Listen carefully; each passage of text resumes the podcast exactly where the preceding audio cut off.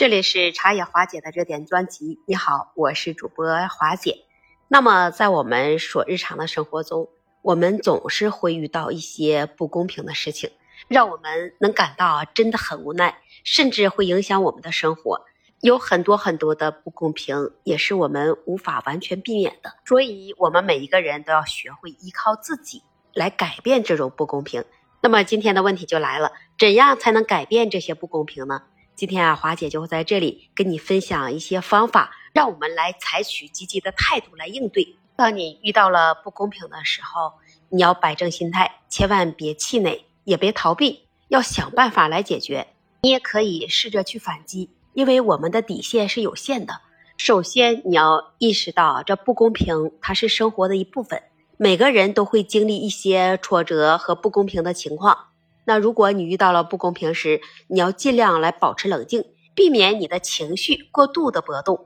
因为愤怒和绝望，它根本就不能改变现实。学会适应不公平的挑战，发展坚韧的心态，勇敢来面对困难，与家人、朋友或者是心理的咨询师来做一个交流，去寻求情感上的支持和理解。要去学会包容，因为你要理解每一个人的处境和背景。它也都会有着不同，在有一些情况下，它所谓的不公平，它并非是个人能够控制的，也要根据现实情况来制定可行的目标，并且去为之努力奋斗。但是你一定要对着结果要保持理性和灵活，把握自己能控制的，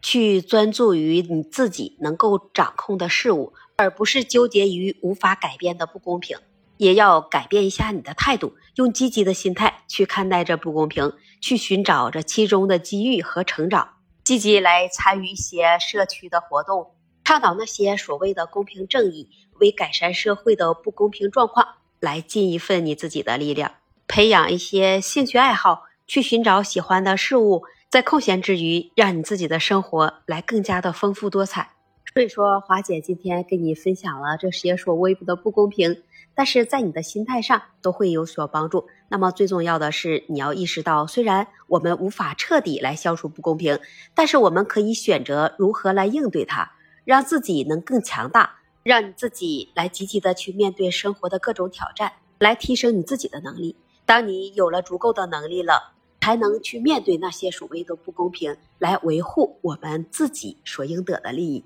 当然了，当你遇到不公平的时候，你可以尝试着自己去反击。因为华姐说了，我们的底线是有限的。当你觉得别人愚弄你的时候，最好的反击就让他继续陶醉，觉得你还是在他的愚弄之中。当厄运来临的时候，那唯一的选择就是要在痛苦之中，我们要爬起来，用自己的智慧向不公平去挑战，用实力和实际来改变处境。当不公平的事发生的时候，你一定要做到有理有节。有方法的来处理你自己所受到的不公平的待遇。每当你深陷不公平的漩涡里无法解脱的时候，花姐给你个建议，那你最好的办法是做一段时间的义工，那也是一种最好的心灵拯救和解脱。我觉得我们不能把自己的命运完全来寄托在社会的公平和机会上，而是应该要从自身出发，通过自己的努力和实际行动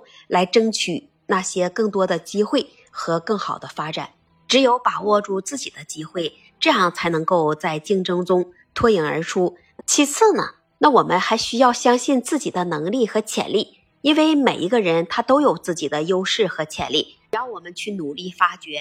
只要我们去努力提升，那你就一定能实现你自己的梦想和目标。你是不是也有跟花姐一样的看法呢？那我们在评论区去一起讨论吧。也期待您关注、订阅、点赞和评论。那这一期节目，华姐就跟你聊到这里，我们下期节目再见。